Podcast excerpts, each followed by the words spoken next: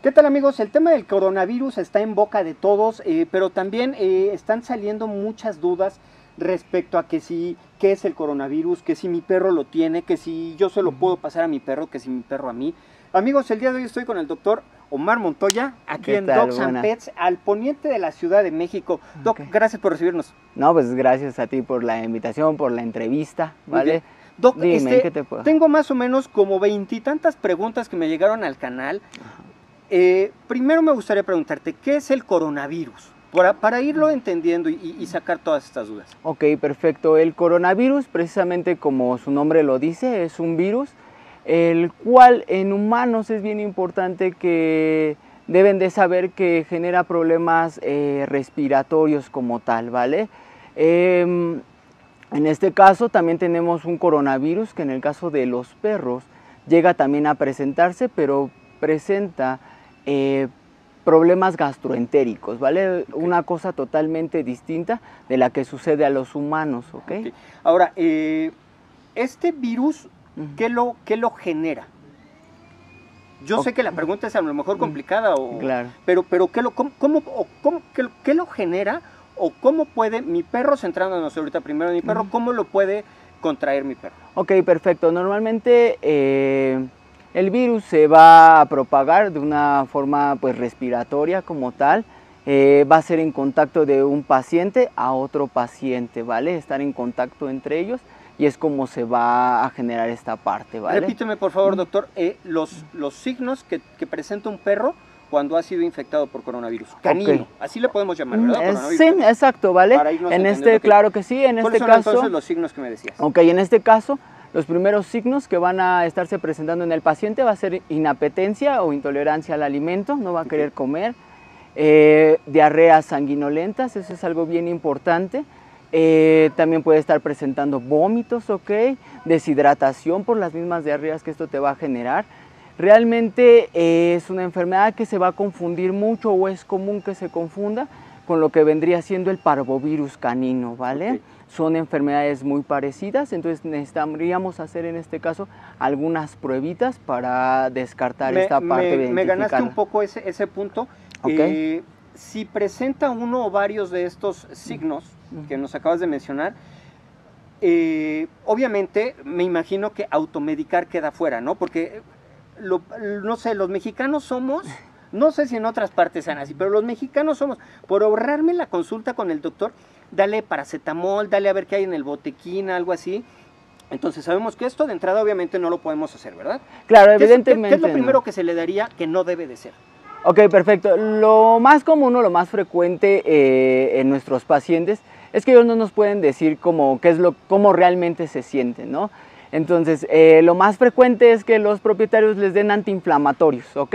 Y a veces se piensa que el perro, en este caso, es como un niño chiquito, ¿ok?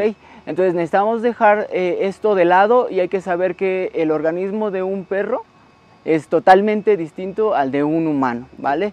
Esto va a depender de las dosis y evidentemente si uno está viendo que presenta vómitos o diarrea, sobre todo en un paciente cachorro, lo indicado siempre es llevarlo al veterinario. Ok, entonces nada ni en lo que llego con el doctor le voy a dar no sé, alguna pastillita de algo, nada, mejor no darle absolutamente nada y llegar directamente contigo. Ok, en este caso, eh, efectivamente, eh, si uno ve estos síntomas, lo, ideal es llegar al veterinario y mejor que él lo revise, ¿ok? Ok, y entonces ahora sí, este, doctor Montoya, pasando al tema que está ahorita en redes sociales y por todos lados.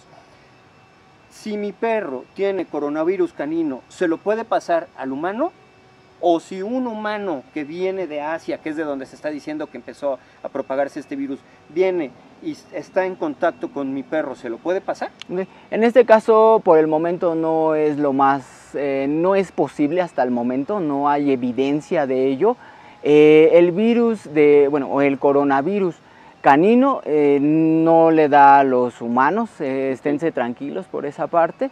pero sí, en este caso, si un si una persona viene de Asia y está contagiado de este virus, lo más probable es que se pueda contagiar como a lo mejor el virus de que te proporciona influenza, ¿no? Por ejemplo, que es como... Pero hablando de humano a humano específicamente. Humano a humano solamente. Para quedar, para quedar claros, no hay ningún riesgo de contacto entre de, perros a humanos y viceversa. No, hasta el momento no lo hay. Ok, perfecto. Bueno, porque me habían dejado de verdad varios comentarios que estaban eh, preocupados por esto y sobre todo de que estaban viendo algunos signos en los perros y estaban empezando a malentender. Entonces, bueno, ustedes lo fueron viendo. Denle otra vez para atrás al video para que tomen nota de los de estos signos de, de que nos acaba de hablar el doctor Omar para que eh, también no entrar en pánico, ¿no? Claro. Porque eso es algo que es como que siento que es también muy común. Entramos en pánico, vomitó el perro, a lo mejor se comió algo, ¿no? Algo así muy sencillo. Claro. Vomitó y ¡fum! y ya armamos todo un show. Sí, de repente uno piensa que ya son otras cosas, sobre todo con la malinformación que en algún momento también se está presentando. Entonces, sí dejar muy claro que el coronavirus que en este caso viene de Asia, eh, ahí se queda, ¿no? En humanos, ¿vale? No hay que entrar en pánico por, eh, con respecto a nuestras mascotas, ¿no? Que ellos hasta ahorita, bueno, están seguros, si están presentando alguna otra cuestión, pues en este caso simplemente eh, llevarlo al veterinario, ¿vale? Okay. Doctor Omar Montoya, antes de despedirnos, rápido, ¿qué, ¿qué, especialidades tienen aquí en Dogs and Pets? ¿cuáles, ¿Cuáles son las áreas que manejan? Ok, perfecto. Eh, nosotros, bueno, eh, es un círculo integral como tal, ¿vale? Contamos con el área de hospital, eh, veterinario como tal, contamos o nos apoyamos con todo, con cualquier especialidad, ¿vale? Ya vaya siendo ortopedistas, neurólogos, ¿vale? gastroenterólogos también, ¿vale? Okay. Oncólogos también. Eh, y había visto también, este, hace, hace un ratito que empezamos la grabación, estaban entrenando unos perros aquí atrás, Agility, y lo hacen increíble. Así que también este tipo de deportes, si quieren eh, incursionar o perfeccionar, que vengan aquí con ustedes, ¿no? Claro, también contamos con esta parte de, del entrenamiento, bien. ¿ok? Y eso, eso, es algo bien importante, ya que muchas situaciones eh, se presentan por conductas de nuestras mascotas, ¿no? Como tal, aunado a esto, también contamos con el área de estética canina, pues para después de, un buen entrenamiento, un buen baño, y bueno, que les vaya pues bien. para que queden como de revista. Doctor, nuevamente muchas gracias por tu tiempo. Seguimos en contacto. Tenemos un unas cápsulas pendientes. Ojalá que me invites para, para, seguir con estos temas. Claro que sí, con mucho gusto. Muy bien amigos, pues eh, esténse tranquilos, eh, pero no bajen la guardia al, al, menor este, signos que, que vean raros en su perro no le jueguen al virus, al vivo, este, ni al virus. Este, acérquense con su veterinario, se van a ahorrar muchísimos problemas, mucho dinero, pero sobre todo el bienestar de sus perros tiene que estar por encima de cualquier cosa. Yo soy Arturo Cruz, eh, nos vemos en la siguiente. Les recuerdo que se puede vivir sin un perro, sin un gato, pero no vale la pena. Saludos. Gracias, Doc.